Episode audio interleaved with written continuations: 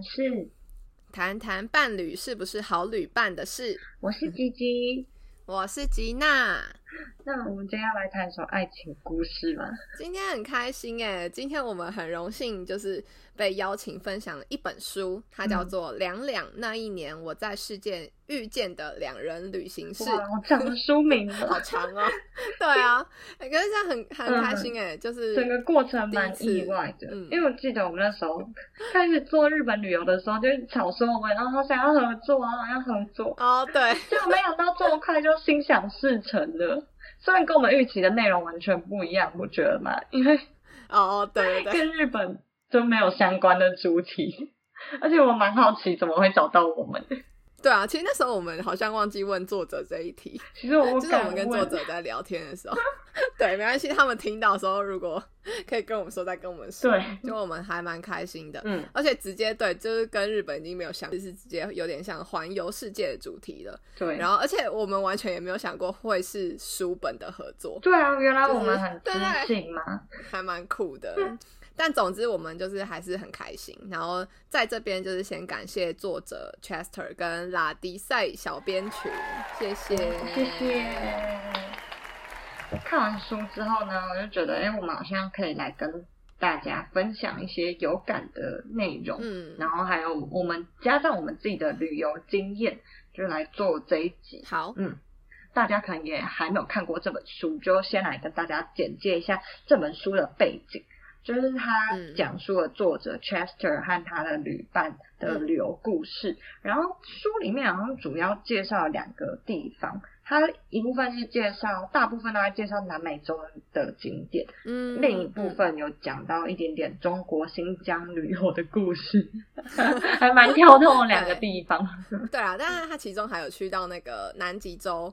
我超想去南极洲的，而且我看完才知道，哦，原来南极洲还蛮难去的。就我以为可能就是只要有钱搭个飞机、坐个船就到了，就其实还有更多一漏一漏的点，很难的困境。对啊，还要去抢什么之类的。而且其实我觉得环游世界最难的事情，大概就是要有足够的勇气，然后去辞掉你现在的工作，因为你毕竟还要想好你回来要承担，就是可能没有工作、没有收入的情况。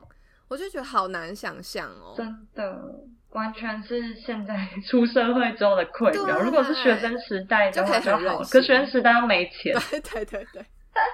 所以感觉就是环游世界真的不是一件很简单的事情，嗯，而且我觉得就是感觉很多人都都会有这种想法，想抛开现实生活去追寻梦想啊，或环游世界的想法。可是真正能够实践的人还蛮少的，所以确实还蛮佩服作者，就是他真的有实际去完成这一件事情。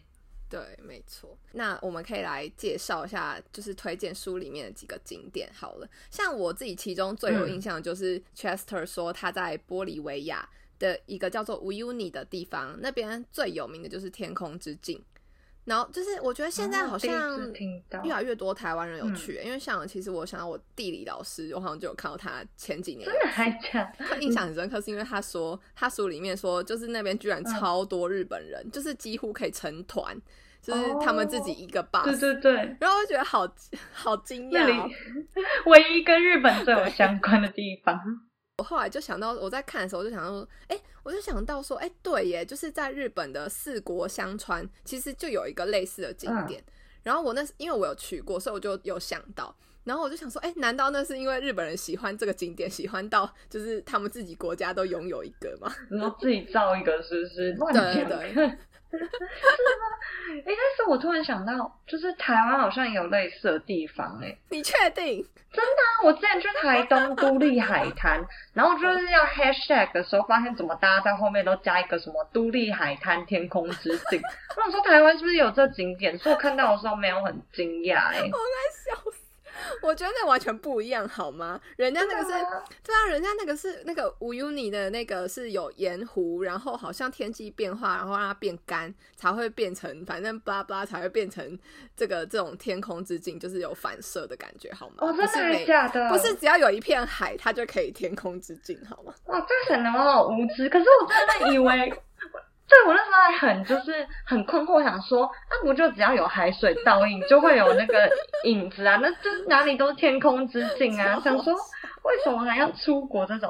哦，原来是因为其实其他都是副科版嘛，这个无忧一直很正宗，就请你还是花钱去吧。好贵哦！如果大家想要省钱的话，去台东就有喽，有天空之镜。但去乌尤尼感觉可以看到比较美丽。对，因为乌尤尼是它是因为它是干旱的地，所以它是可以开车上去的。所以就有些人会拍照，是车子跟人的倒影，都是都可以在天空之镜倒影这样子。我感觉跟台湾那个应该就是台东的做不到的，对 对，台东车子开过去就是一片海，可能可能要去修车。没错，好啦，但是我没有想到你地老师有去过，哎，就是你的很多朋友都有去南美洲，哎。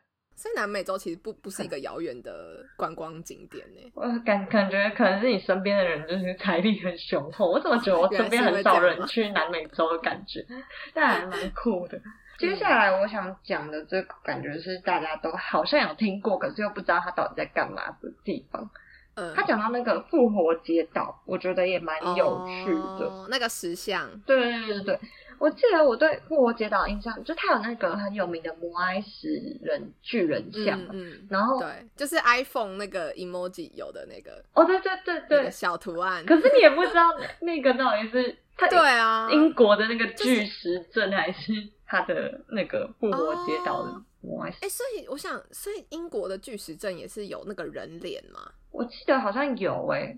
然后大家不是，我那时候就以为，就是他们这之中是不是有什么关联呐？然后，而且在想说，只是他们之前不是都说英国巨石阵很像是外星人建造，就无法考据。假的，没有，这只是大家还没有办法考据那东西怎么出来的。然后就以为这两个其实是是是不是都是这样的，就是莫名而来出就出来，然后还没有弄就是考据中。然后后来就看到 Chester 在。就是他有写说，他跟岛上，居然岛上也有住原住民，就是他们有叫什么拉帕努伊人哦。啊，对对对对对。嗯，然后他们聊天就是有写下来说，哦，原来这些摩埃石是他们的祖先，就为了纪念对古代的祭司啊，还有有名望人建造。然后就觉得，嗯嗯，啊，原来是这样，就是觉得有，就是学到 thank you 一课的感觉。保护他们的的。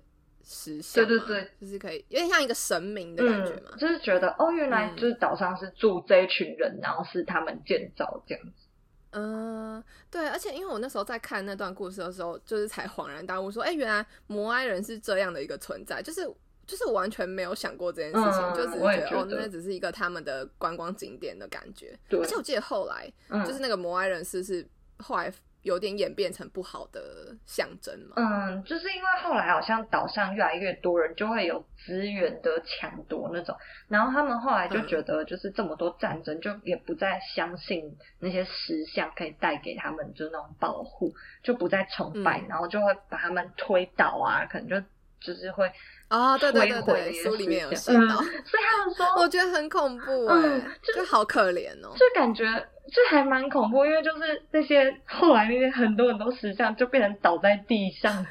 对，然后他们说现在有排列整齐的石像是很少一部分，要把它扶起来。对对对，是因为观光所以才把它扶起来。哦，但仔细想想应该蛮恐怖的吧？就走到一个岛上，然后到处都有倒着的石像，就觉得。对啊，哎，我每次听到这种就是古文明的故事，都会觉得很有趣哎，因为如果没有真的看到就是遗留到现在这些石头石像，就真的很难想象就是真实发生过这些事情。所以就是没有实，对不对？所以没有我们就是没有实际走访到那些地方，真的就会活在网络上或者是课本上那种美好泡泡里面。没错，就是就是觉得哎，那个复活节，然后就是就是一个原住民的，然后的一个节庆啊什么的，然后感觉很很很快乐这样。感觉可能就是原本觉得哦，岛上应该就是这样，很少开发，可能也没有想过原来会有这种部落间的战争故事。嗯，对，我觉得是还蛮特。特别，然后说那个就是泡泡这件事情，嗯，就觉得说课本上美好泡泡吗？对对对对对，我就可以举一个最近我们听到的故事，就是关于巴黎，巴黎应该很美好吧？就是完全是大家觉得就是很浪漫啊、完美的观光景点。然后我们香港同事最近就跟我们分享说，就他们已经很多次，他们住在埃菲尔铁塔旁边的那饭店故事，超恐怖的，很多。对啊，就是明明是住在巴黎，然后这么市中心的饭店，而且也不是那种就是好像很随便的饭店，就是常常会有人莫名其妙会打开他们房门，而且就是恐怖的点是，就是那些人就是可能穿着制服还拿房卡，就是打开，然后打开之后他们也没有要干嘛，就是。不是他们要干嘛，是你问他们，他们说不出他们要干嘛。而且，那个那个我们香港同事不是还说，他就这样在房间内跟他对看。对对对对对。然后我觉得那个画面超级诡异，超恐怖。然后你不要以为他们是来 room service 还是什么，就是好像不是。就是听说，就如果你们房间没有人的话，可能他们就会就是开始就会开始翻吧。嗯，对啊。然后很而且我记得他们说东西会不见。嗯，而且我记得他们说，连在洗澡的时候都要，他们都一定要，就可能你拿好睡衣什么的，然后你就要锁好行李箱，然后浴室的门要打开才能去洗澡。就你浴室门打开，他们是对他们是为了要随时听，就是外面有那个你的房门有没有被打开。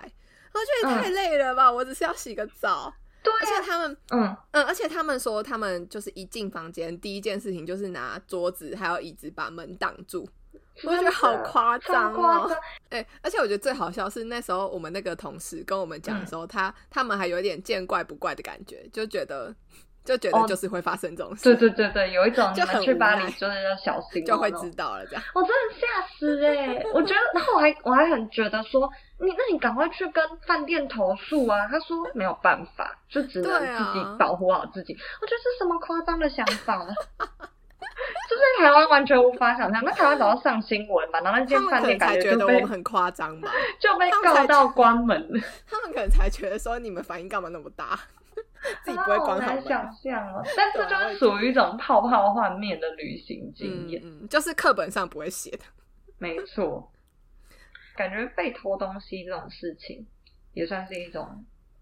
对啊，我觉得像因为像我自己。我自己是没有被偷过啦，就是我可能还算都还蛮小心的。但是我有朋友就是在西班牙餐厅吃饭的时候，他就直接被偷过整个后背包，因为他，可是我觉得他们也蛮白痴的，就是 她跟她她跟她男友，然后她男友去他们再去餐厅，然后她男友就是把后背包放在餐桌的脚边，就是你都已经到欧洲了，你还把包包放在地上。然后这感觉是尝试啊，然后他就放在地上那个餐桌的脚边，就突然有两个，就是可能不知道是不是当地人啊，然后就突然就是跟他们讲话，然后因为他们可能就讲西语啊，然后那个我朋友他们就也很 focus 在就是他到底在讲什么，然后觉得很新奇，觉得哦对有新对就很哎对，然后就觉得哎怎么了吗？很新奇的时候，然后结果包包已经整个不见了，就超扯，对，我觉得神乎其嗯，我觉得欧洲很多这种手法，就是他会先引起你的注意。然后让你都专心在一件事情上面，然后他们同伙的另外一个人就会把东西拿走。这个我之前去西班牙就是有学前有特别查到类似，就我听到好像是行李箱整个被拖走，就是好像是就可能会撞到你泼泼你泼到泼水在你身上，然后说对不起对不起，然后帮你擦，然后就会有人就会把你行李箱就趁乱拿走，或者是还有那种就是假装。就是有人好心过来帮你擦，然后有人把东西偷走，然后说哦我帮你追，然后其实就是两个人就再也回不来。其实这就是 他们根本就是同伙。对啊，因为这就很像那个 Chester 在书里面说他被吐口水，嗯，然后对我觉得那个应该也是其中一个犯罪的那个手法，就是利利用吐口水，然后也是引起他的注意，然后觉得很恶心，然后一直 focus 在那一坨口水上面，然后结果他的包包就整个被偷了。真的，就而且他们感觉是一连续的，就是。他们感觉这种很缜密的手法，我觉得完全没办法想象，我觉得太恐怖了。我也觉得好恐怖哦。我觉得我那时候在西班牙两个月，其实还蛮幸运的，就是嗯，有可能是我就是刚好也真的没有遇到，然后还是你东西偷了也没被发，也没有发现。你说我到现在也还没发现吗？对，可能就是真的吧，可能钱有多少被偷一点。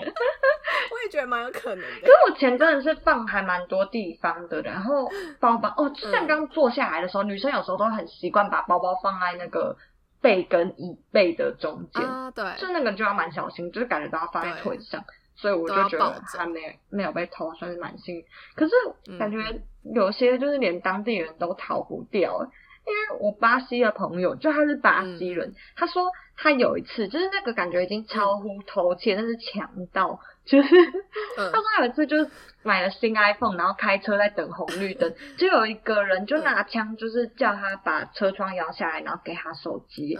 真好扯！你说拿枪？对啊，他说他不知道那枪是真的还是假，但他也不想要，就是 管他，就是给他手机，不想要赌赌看。对对对，对啊，通常。然后他就说，所以你去 i，他说他再也不买 iPhone，他说你来巴西也不要拿 iPhone。我就。我觉得，我觉得这不是 iPhone 的问题，你朋友，你朋友有点搞错重点，应该是请他赶快离开巴西，好吗？你要怎么离开？你那是巴西人哦，请他再移民好吗？所以感觉就是有些这种手法，就是连当地人都奈奈何不了，所以就是连我们都感觉需要很更更注意，没错。好，那我们讲完很多很可怕的事情之后，就是其实，在国外当然还是有很多就是很有趣、特别的体验。然后，就像我觉得书里面提到的那个 walking tour，我觉得超酷的，因为我自己是没有参加过。然后，那我大概讲一下那个 walking tour，它就是至少书里它是介绍说，就是他到那个青年旅旅馆还是饭店之类的，然后他就是直接有一张传单，就是自由拿取的那一种。然后上面就是有直接写说哦，那个集合地点，然后集合时间，就这样，他就也什么好像都没有写，就很，然后就是反正对很 free，然后你你想要参，你想要去看看的人就去看看这样，然后他当时好像也不知道那个是什么，反正他就到那边就发现是一个就是 walking tour，就是有一个导览员，嗯，然后他就是把所有。啊，当地的人，然后有兴趣的人，就是把有兴趣想要参加这个团，然后想要去导览的人，就集合在一起，然后就直接出发。这样，我觉得，我觉得好棒哦，就是很这个方法就是很简单，然后又很有效率，就感觉就是你喜欢的。对，因为我就完全不需要去预约报名啊，然后缴费啊，还要问东问西，然后还要手续一大堆这样子。真的，我就觉得好新鲜，然后就是完全免除就是繁杂的手续，我觉得就是一个对观光客很友善的的旅游团。嗯。其实我之前参加过蛮多次这种，然后，嗯，而且现在国外感觉越来越多这种，嗯，感觉很盛行。他们就是真的都是比较 focus 在当地的观光啊，或者介绍你一些当地的东西。我之前去过，像是就专门以酒吧、当地酒吧为主题的，就是很有趣。他就是会，就是会带你去整个附近的当地酒吧一圈。然后也很便宜，然后你就可以这样喝一轮，然后会有很多就是外国人就一起参加。哎，我觉得这样好好玩哦，就是会可以交到外国朋友那种，而且就是又有当地的导览，所以就是算是蛮。蛮到地的嘛，然后这些导览对啊，就是比你，我觉得比你一个人在那边瞎走，对对对对就感觉你你就可以去到，就是可能那个什么，除了游记以外介绍的地方。对。然后我之前去葡萄牙的青年旅馆也是，就是他们有那个意大利面，直接就是 有可能几欧就让你吃意大利面吃到饱，然后就是会很多外国人会参加，然后在那边喝酒交朋友，哎，好好玩哦，就会觉得哎。哎，这是很好玩呢。对啊，这这，而且这就是很最快接近各国不同人的方法。真的，而且我觉得这种这种 walking tour 很适合就是单独旅行的人，因为就是就是他可以，对对对，就是大家都都是单呃单人的，然后就大家凑在一起，然后可能过几天就散了，这样就是很适合就是来就是。来来去去的，真的，就是我觉得很酷哎，就是欧美人真的都对这种东西蛮习惯。我觉得亚洲人都是会固定这些伴侣，然后可是欧美人真的，我觉得应该是他们比较独立吧，有可能就他们比较刻板，就可能比较习惯这样子的生活吧，然后觉得哎遇到还蛮多很酷的人，但台湾好像也越来越多。或亚洲蛮多青年旅馆有这种，因为哦真的吗？之前我就是想去了日本一个青旅，只是它有章鱼烧之夜，所以就是亚洲也慢慢有。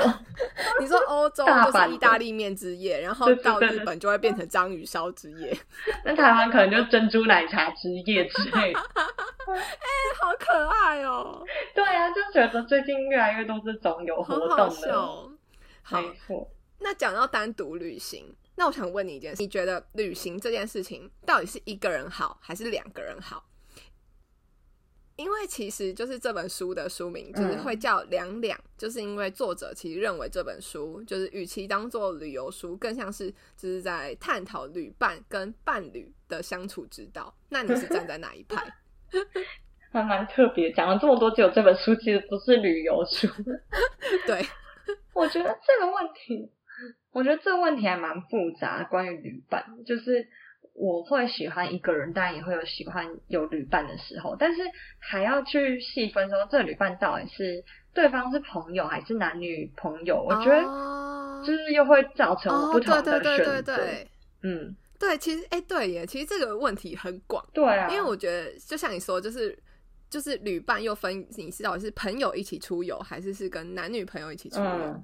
然后我觉得像是如果是情侣的问题，一定会比朋友更多，然后更复杂。真的，因为对对，因为我觉得跟男女跟情侣。就是你们情侣间就可以很任性的想要说什么就说什么，就你不爽你就可以直接讲，然后可能就会发脾气什么的。然后你朋友间可能会留一点口德，就是讲话会比较客气，真的。所以可能对，所以冲突可能会少一点点。我觉得就是好像都要先渐进式的，就是感觉先从一些地方短时间试一试，然后再考虑彼此到底适不适合成为长时间的旅伴呢？因为我现在想起来就会觉得，哎，对耶，你的意思说就是先去，先从呃两天一夜，然后三天两夜，对对对对对，这种嘛，啊，开始对好像比较好。因为我刚才想一想，就觉得对啊，其实我现在好像回想起来，我觉得我现在有点害怕，就是跟伴一起出游这件事情。因为我觉得我是就是个性真的还蛮龟毛的人，我很很害怕吵架，但是又会很忍不住吵架，因为就是很多小小事会觉得哦。就是忍不过去那种哦，所以我觉得你当下会有那个那个情绪控制不了的，而且尤其是我觉得好像男生常常都不懂女生为什么觉得就是这种小事要生气，可是当下真的好生气，好生气哦，所以嗯嗯，我懂我懂。我觉得我现在问题好像比起去评估别人跟我适不适合呢，我现在觉得我还比较担心我自己会不会是好女伴。哦，对耶，哎，这真的，因为。我们在那边批评别人，就是能不能当我的旅伴，就就自己才最难挑来挑去。所以你是之前有不好的回忆吗？就是为什么现在会很害怕携伴出游这件事情？我刚刚讲到突然真的就是毛骨悚然，现在想起来好像很多哎，但我又觉得真的大家是不是觉得我很难相处？我平常我是觉得我也没有到超难相处，可是我觉得在旅途中就是会有很多，因为就有点像半生活。然后就会对对，而且我觉得在当下，重点是在当下情况，真的你就很难冷静思考，然后完全改变，因为就是那个情绪会一直演过你的理性对啊。可是我回来都是有反省的，就像我之前跟朋友去香港，然后我们就大吵，然后就是我就是就是那大吵的原因，我觉得双方都。就是应该有问题，但是就那大吵之后，我觉得我现在就有改变很多哎，就 我很理解，就讲说，就是你会在修正修正的感觉吧？没错，而且嗯，我觉得就是会知道说，哦，对，这群人好像就会有知道该怎么做相处模式，然后也会觉得，哦，可能对他们就不要管这么多东西吧。可是这些东西就是好像也不是一概能套用，就是假如说我虽然跟这群人已经磨合好，可是也不是说我今天跟下一群人我就可以无条件套用转换。对啊，这还是会需要重新磨合，所以我就觉得还在学习吧，需要花很多时间。嗯，对啊，因为像我觉得，嗯。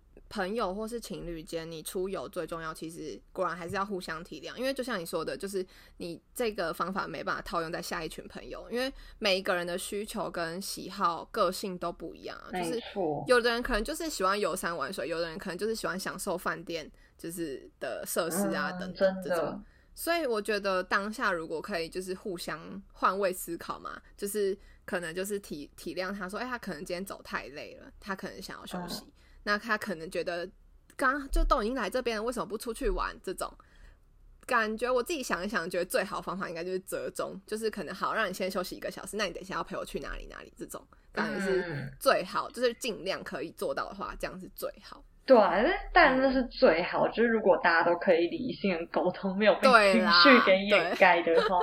嗯，而且我觉得除了就是感觉你会愿意为对方折中这件事很重要以外，嗯，我现在觉得愿意找到一个就是可能他原谅你啊，然后给你机会去改变的人。这也是很难得的，而且我觉得这样的人就是可以是所谓的好旅伴吧，就是说不定也会成为人生的好伴侣。嗯嗯，对。那以上就是我们看完《两两》这本书引起我们很多的想法跟回忆。那当然这本书的内容还有很多，对。但这是我们截取几张，就是最想跟大家讨论的内容。如果你也看完这本书，想要跟我们分享的话，也欢迎写信，然后私讯告诉我们。然后，如果你听完我们的分享，很想要购买这本书的话呢，就是欢迎输入介绍栏，我们会写那个优惠的折扣码哦。没错，就这样喽。那大吉姐妹，大吉姐妹相谈室，下次 下次见，拜拜。